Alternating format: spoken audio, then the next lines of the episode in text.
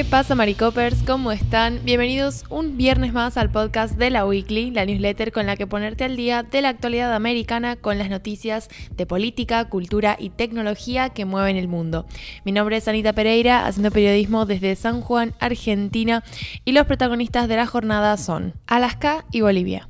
Bueno, el gran titular de Alaska es que Trump perdió nuevamente porque tanto la senadora republicana Lisa Murkowski como la congresista demócrata Mari Peltola ganaron en Alaska, lo que significa que se impusieron a sus contrincantes, ambas respaldadas por Trump. Las candidatas moderadas estaban defendiendo escaño, es decir, que ya estaban, digamos, vienen de una gestión, ¿no? Tanto como senadora como congresista, y ahora estaban buscando renovar ese tiempo en la Cámara, tanto la Cámara Baja como la Cámara Alta.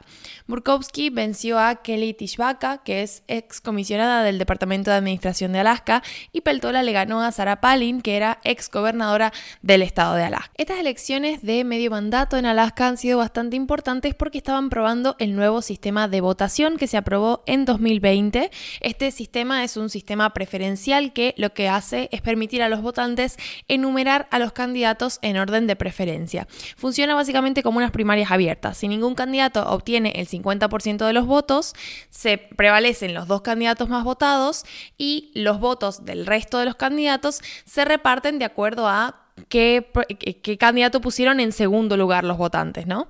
Entonces, eh, si el primer, el primer candidato que consiga superar el 50% con los segundos puestos gana las elecciones, aunque a veces hace falta hacer más rondas similares, bueno, con el tercer, cuarto lugar y así. Lisa Murkowski, de 65 años, se enfrentó a Trump en varias ocasiones, tanto durante como después de sus cuatro años como presidente. Una figura que ha antagonizado bastante con el expresidente y, digamos, lo que cerró esa mala relación fue cuando votó para condenarlo por impeachment en 2021. En realidad, Murkowski no fue la única. Sabemos que otros cinco senadores republicanos también votaron para enjuiciar a Trump, pero Murkowski era la única de los seis que enfrentó unas elecciones este año. Ella ocupa el escaño desde 2002 y todos estos años se ha dedicado a digamos, mantener un perfil bastante centrista en lo que es la Cámara Alta del Senado. Por otra parte, Mari Peltola fue la primera demócrata en Alaska en ganar un mandato completo en la Cámara desde 1970. Ella ya había ganado el escaño el pasado agosto en las elecciones especiales que se celebraron con motivo del fallecimiento del republicano Don Young, pero con estas elecciones se aseguró un mandato completo. Palin, que, que fue su rival, fue gobernadora de Alaska, como les decía antes, e incluso llegó a ser candidata a la vicepresidencia por el Partido Republicano en 2008. También en esta elección competía el republicano Nick Begich, que salió en tercer lugar, pero sus votantes, digamos la mayoría de sus votantes, finalmente se inclinaron por Peltola y no por Palin, y esto le permitió a la candidata superar el 50% en la segunda ronda bajo este nuevo sistema. Lo que nos dicen estos resultados en Alaska y esta victoria de las opciones moderadas es que Trump y los candidatos que había apadrinado en estas elecciones, candidatos sumamente extremistas y que incluso se radicalizaron más luego de recibir el apoyo de Trump, bueno, estos candidatos han ido quedando de lado y en general podemos hacer una lectura de las elecciones de medio mandato en Estados Unidos como eso. La balanza ideológica en el país está más inclinada hacia un futuro con menos candidatos extremistas y quizás también con menos Trump. Y ahora nos vamos a Bolivia, donde hay una provincia, la provincia de Santa Cruz, que lleva más de 30 días consecutivos de paro en reclamo en primera instancia por un censo que actualice las partidas presupuestarias y la representación legislativa, es decir, los escaños que corresponden a esta zona antes de las próximas elecciones.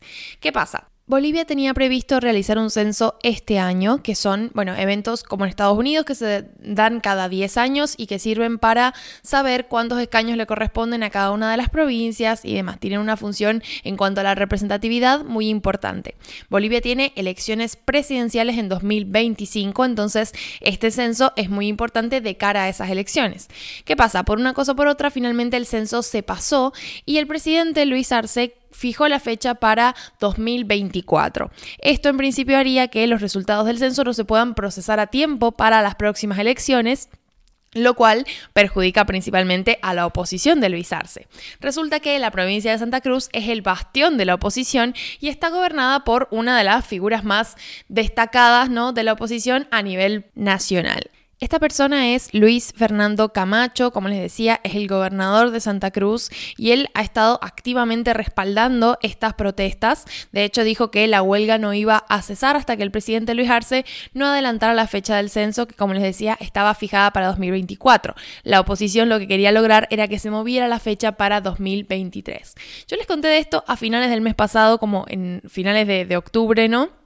Y lo cierto es que poco ha cambiado desde entonces. Los manifestantes mantienen los bloqueos en las carreteras de Santa Cruz, lo cual es terrible para la economía bolivariana en general, porque Santa Cruz es la provincia, eh, digamos, que más contribuye al PBI del país, destaca muchísimo por su industria agropecuaria, forestal, minera. Entonces, estos bloqueos, que de hecho los bloqueos se han concentrado sobre todo en aislar la capital de Santa Cruz, que es el principal núcleo poblacional del país. Entonces, el gobierno, además de preocuparse por los enfrentamientos, que de hecho han dejado al menos cuatro muertos y alrededor de 200 heridos en lo que va del mes, además de preocuparse por estas cuestiones, estaba con una preocupación tremenda porque la pérdida económica que le estaba representando todos estos cortes en Santa Cruz también era inmensa. De hecho, según las cifras oficiales, ¿no? El paro ha causado una pérdida de 780 millones de dólares y esto afecta principalmente al sector agropecuario. Esta última semana las protestas se volvieron un poco más radicalizadas, de hecho empezaron a aparecer en varios puntos de los cortes de carretera, árboles de Navidad sumamente decorados, que un poco el mensaje era como no nos vamos a mover de acá y si hay que pasar fiestas en la calle, se pasan fiestas en la calle. Entonces, con ese clima, el Congreso tenía muchísima presión para sancionar una ley que diera respuesta a todas estas cuestiones. Por un lado teníamos al oficialismo, es decir, la bancada de mm, diputados que estaba a favor del, que son del mismo partido, de la misma coalición del presidente, que querían sancionar una ley que ratificara ese decreto de Arce por el cual se fijaba la fecha para el 23 de marzo de 2024 y la oposición por otro lado estaba presentando proyectos para permitir que los resultados se procesen antes de, de las elecciones de 2025, por lo tanto eso implicaba adelantar la fecha a 2023. ¿Qué pasó finalmente? La última actualización que tenemos sobre el tema es que los líderes de Santa Cruz reconocieron recientemente que esta propuesta de celebrar el censo en 2023 ya no iba a ser técnicamente posible. Es decir, a esta altura del año es muy difícil, ya digamos, rozando lo imposible, ¿no? Que se pudiera realizar el censo el año que viene. Entonces, el reclamo regional va a continuar hasta que el Congreso apruebe la ley y lo que Camacho dijo es que están, digamos, han logrado el compromiso de que se reasignen recursos estatales y escaños parlamentarios en función de los nuevos datos poblacionales, pero ya la fecha, digamos, del 2024 quedaría por ahora establecida.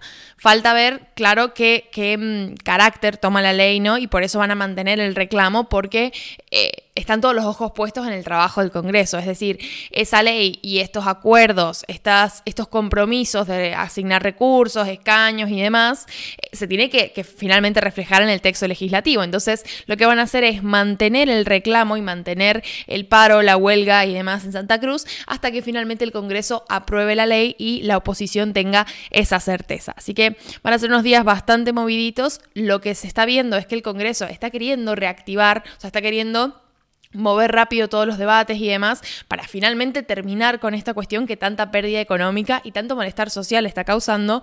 Pero bueno, resta ver finalmente cómo evoluciona y si la oposición finalmente está de acuerdo con ese texto legislativo que se apruebe en el Congreso. Habiendo dicho eso, como saben, en el newsletter hay eh, enlaces para profundizar en cualquiera de los dos titulares.